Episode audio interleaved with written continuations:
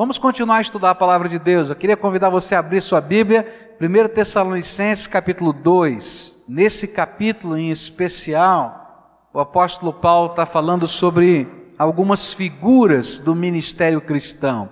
O que quer dizer isso? Né? Algumas ilustrações que nos mostram qual é o meu papel, qual é o seu papel como servo de Deus.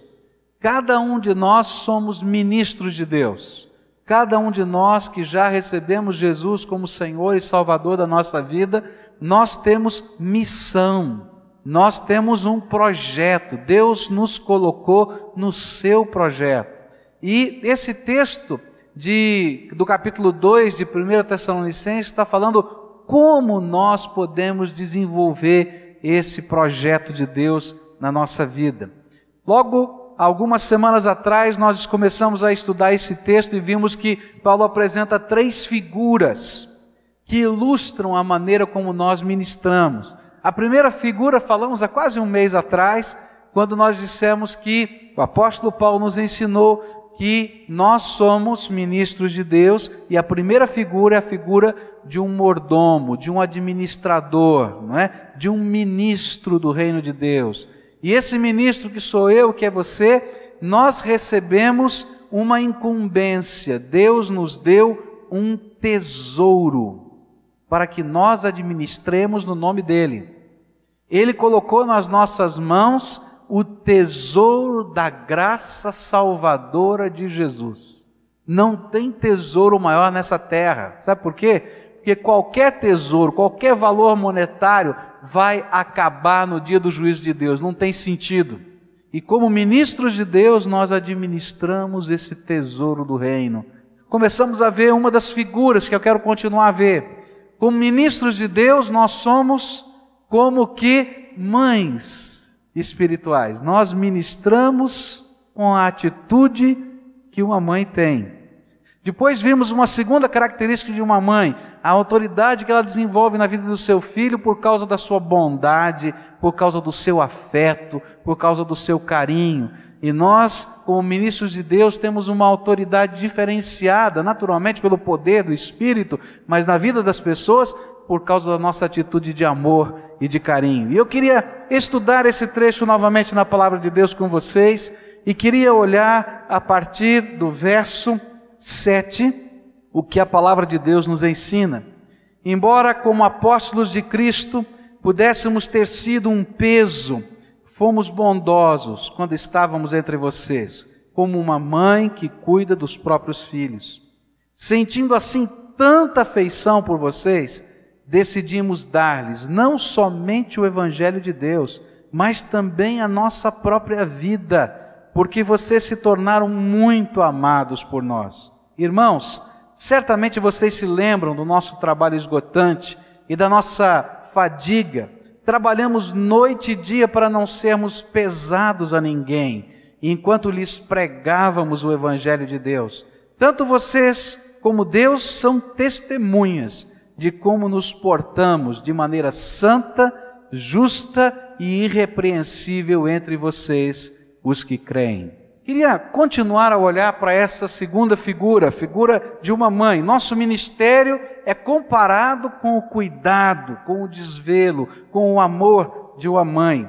E uma terceira atitude do coração de uma mãe, que deve fazer parte da nossa vida ministerial, do nosso serviço cristão, é doação. Não tem jeito da gente viver a paternidade da gente viver a maternidade sem se doar. Não tem jeito. E as coisas vão acontecendo de uma maneira tão espontânea. A gente, por exemplo, se você tem filhos pequenos, você cuida dos seus filhos, você trabalha por eles, você corre, a sua agenda quase fica controlada pela agenda deles, a hora de levar na escola, a hora de voltar, você faz uma série de concessões no seu esquema de vida para poder dar o melhor para o seu filho, não é verdade isso? Quando eles vão crescendo, aí você começa a mudar ainda um pouquinho mais, né? Então eu já estou na fase que eu não tenho que levar e não tenho que trazer, mas eu não durmo enquanto eles não chegam, para ver se eles já chegaram direitinho. Não é assim mesmo? E essa doação é uma coisa que é espontânea no coração da gente. A gente não precisa fazer força, porque o amor que está no nosso coração é um amor que nos leva a ter prazer de nos darmos. É disso que o apóstolo Paulo está falando. Ele está dizendo assim: olha, quando eu estava com entre vocês, eu tinha uma grande preocupação. Eu fui pregar o evangelho, eu queria que vocês se convertessem, eu era missionário no meio de vocês, mas eu nunca quis ser pesado a vocês.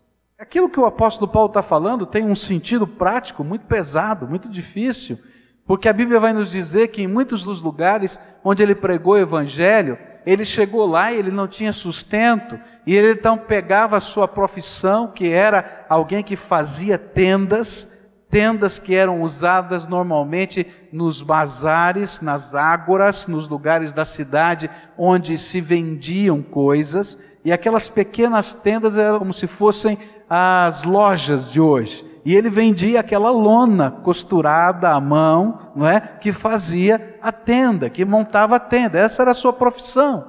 E ele disse: Olha, eu nunca quis ser pesado a vocês.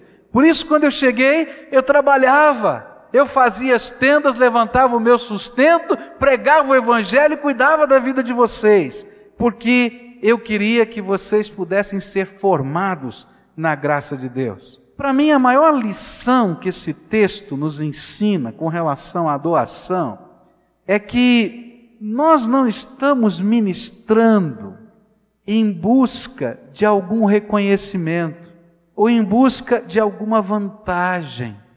Nós simplesmente ministramos porque nos doamos a Deus e nos doamos àqueles a quem Deus ama.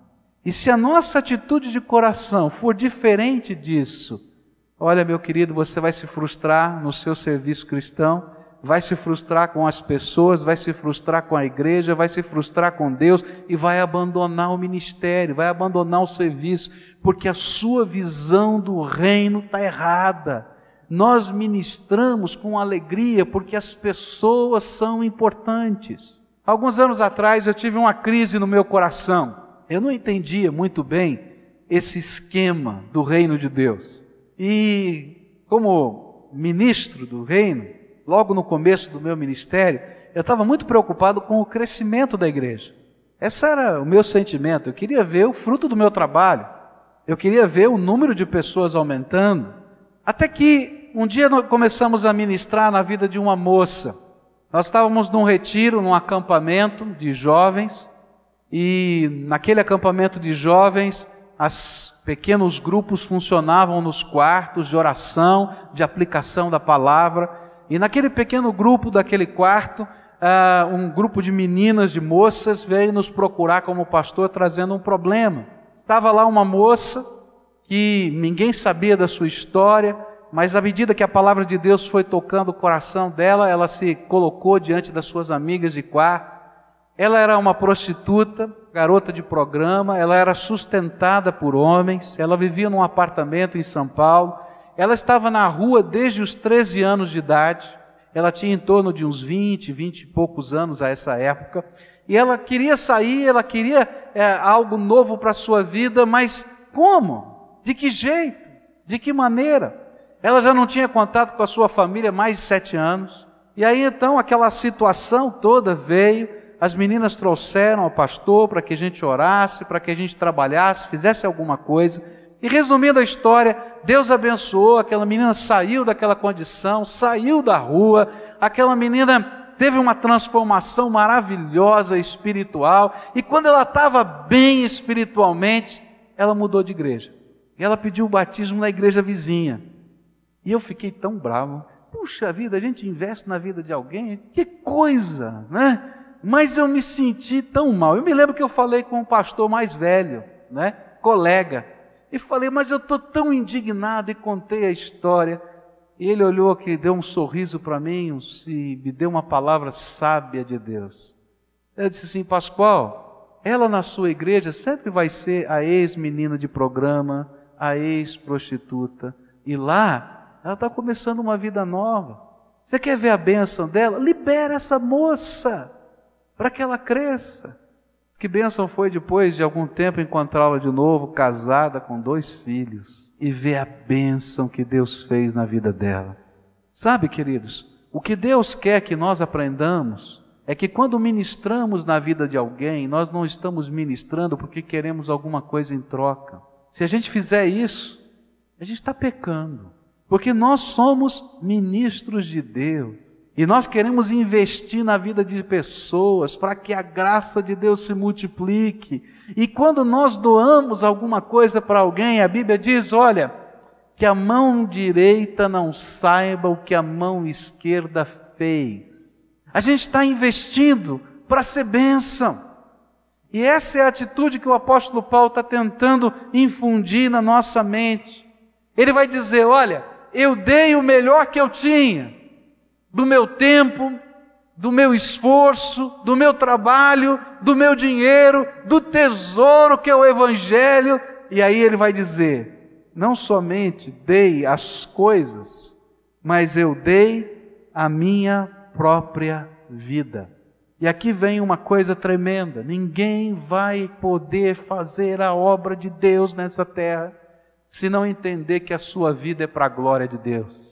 Que a gente está investindo a vida não para construir um reino pessoal, que a gente não está investindo a vida para comprar uma casa ou para vender um carro ou para constituir esse ou aquele negócio. Nós estamos aqui é para a glória de Deus e nós vamos colocar a nossa vida no projeto e no propósito da glória de Deus. Sabe por quê? porque qualquer outra coisa que a gente faça não preenche o vazio da nossa alma. A única coisa, a única pessoa que preenche o vazio da nossa alma é o Senhor.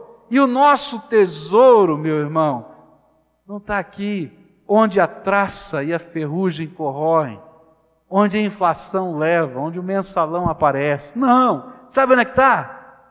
Está naquilo que de eterno nós estamos construindo em nome de Jesus. Esse é o nosso tesouro. Sabe qual vai ser o nosso tesouro, meus irmãos?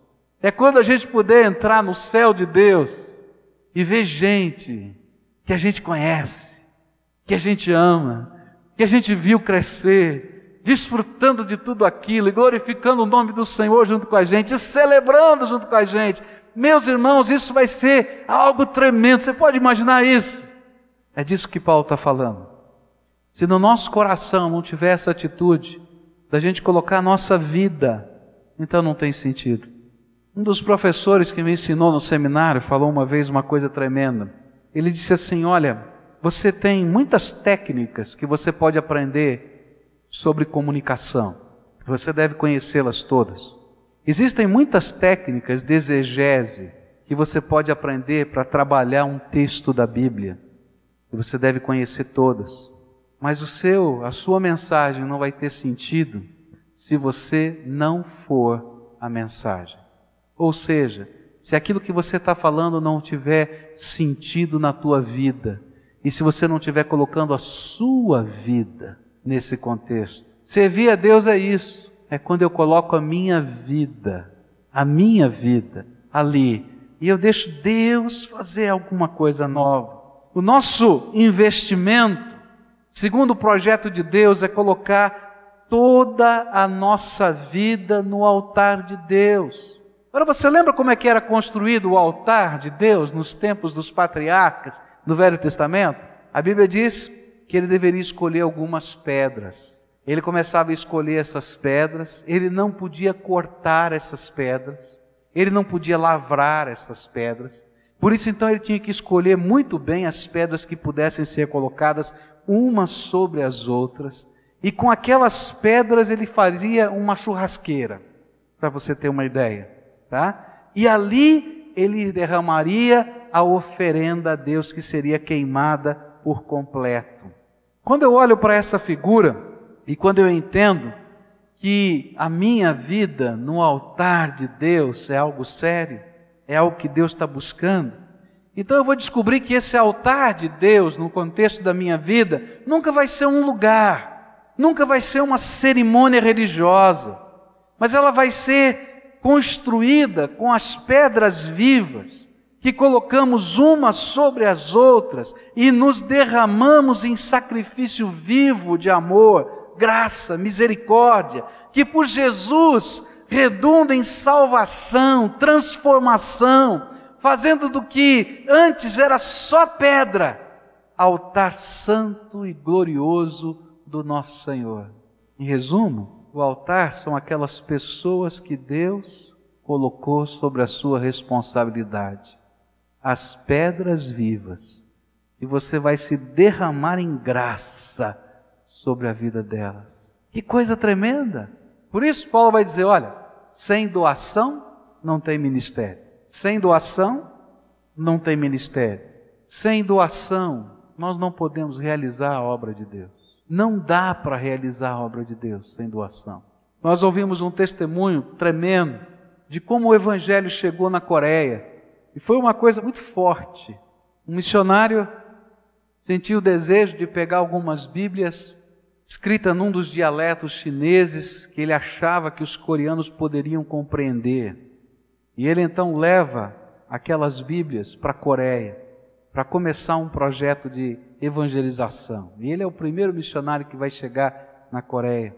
Mas quando o seu navio está entrando próximo da costa da Coreia, há um movimento contrário aos ocidentais.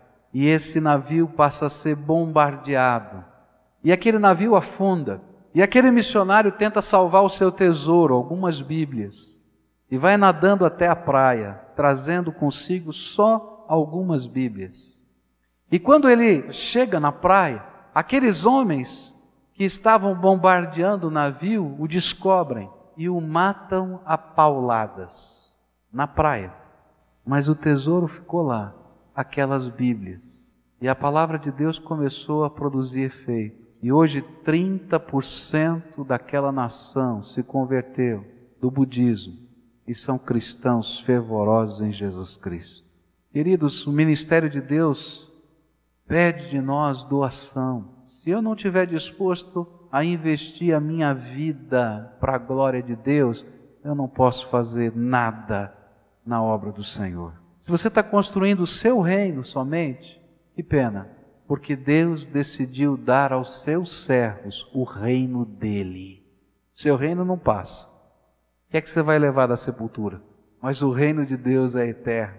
A última atitude que uma mãe nos ensina, de da maneira como nós devemos ministrar na vida dos outros, é que a mãe sabe que ela sempre vai ser um modelo para os seus filhos. Verso 10 diz assim: tanto vocês como Deus são testemunhas de como nos portamos de maneira santa, justa e irrepreensível entre vocês, os que creem. E essa é a quarta atitude que está que está contida nessa figura da mãe. Nós, como servos de Deus, precisamos entender que essas pedras vivas, que essas pessoas que Deus colocou nas nossas mãos, vão olhar para nós e devem aprender conosco através da nossa vida, do nosso jeito de ser. Nós somos modelos. Nós somos modelos para essas pessoas. A gente não aprende valor com bronca, nem com sermão. A gente aprende valor com vida, com experiência.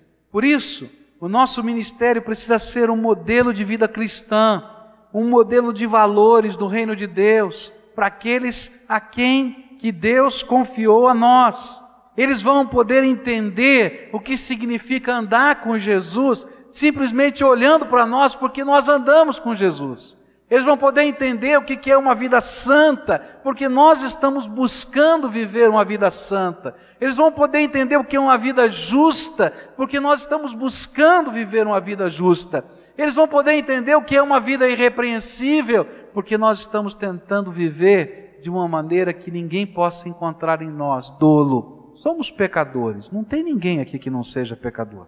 Somos cheios de defeitos, não tem ninguém aqui que não seja.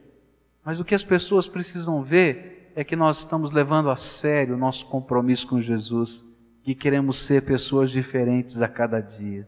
Como uma mãe e os filhos estão olhando e estão imitando, às vezes até nas coisas que não parecem tão boas, não é? Assim nós estamos sendo modelos para a vida de alguém. Mas sabe, esse sentimento de que há alguém de Deus, há alguém bonito, especial, que vale a pena ser imitado, é aquilo que Deus quer que nós estejamos construindo no coração das pessoas. E são essas pessoas que marcam a nossa história e a nossa vida. Eu tenho que entender que Deus vai usar a minha vida como modelo na vida de alguém. Por isso eu quero ser um bom modelo. Um modelo que as pessoas olhem e digam: vale a pena, vale a pena, vale a pena. E que a gente possa multiplicar a graça de Deus sobre outros. A minha pergunta para você é: que tipo de modelo você tem sido? Naqueles meninos do prédio onde você mora, que tipo de modelo? Para aquela gente com quem você trabalha, que tipo de modelo? Tem gente dizendo assim: quero copiar a família dessa pessoa. Gostaria de ter uma família parecida. Que tipo de modelo? Quando a gente começa a viver entendendo que Deus nos colocou nessa terra para sermos uma bênção, além de buscar a bênção, porque é bênção, é bom, a gente tem um peso de responsabilidade maior, de saber que Deus está formando uma nova geração que vai conhecer o poder dele através da nossa vida. Se tem uma coisa que me preocupa é quando leio o livro de Juízes e diz: a geração seguinte não conheceu o Deus dos seus pais. Alguma coisa está errada. Algum modelo não ficou bem feito. Como é que pode? Porque a gente traz na vida e no coração as marcas dos modelos que Deus colocou diante de nós. Adorar a Deus envolve a gente se colocar no altar de Deus. E Deus quer ver a sua vida abençoando outras vidas. Hoje eu quero desafiar você a colocar sua vida sobre o altar. Altar que é feito com pedras vivas, gente. Gente que Deus quer que você abençoe, que você se responsabilize, por quem você vai orar, a quem você vai acompanhar. Gente, não vai dar para fazer isso sem você abrir mão de alguma coisa, por isso esse ministério exige doação doação do teu tempo. Ah, mas pastor, minha vida é tão corrida, é verdade, a minha também, é de todo mundo aqui é. Mas a Bíblia diz: buscai primeiro o que? Reino de Deus e a sua, e o que? Todas as outras coisas vos serão acrescentadas. Sabe como é que a gente busca primeiro o reino de Deus? Abre a tua agenda. Se Deus não está na tua agenda, você não está buscando o primeiro reino de Deus. Abre o teu talão de cheque. Se Deus não está no teu talão de cheque, você não está buscando o reino de Deus. Não adianta falar. Eu quero dizer para você: coloca o Senhor em prioridade. Quando você colocar o Senhor em prioridade, as pessoas que Ele amam vão estar em prioridade. Lembra de alguém? Me diz Jesus. Essa é uma das pedrinhas que o Senhor colocou no altar. E eu quero, Senhor, abençoar essa vida. Me ensina como. Eu quero ser um modelo para essa vida. Me ensina como. Eu quero amar essa vida. Me ensina como. Eu quero de uma maneira prática fazer diferença. Me ensina como. E Deus vai te falar como. E aí você vai ter que decidir se você vai fazer ou não, se você vai viver ou não. Porque era muito fácil para Jesus ter parado no meio do caminho, não ter chegado até o final do propósito de Deus. Mas lembra, a verdadeira adoração é a sua vida sobre o altar.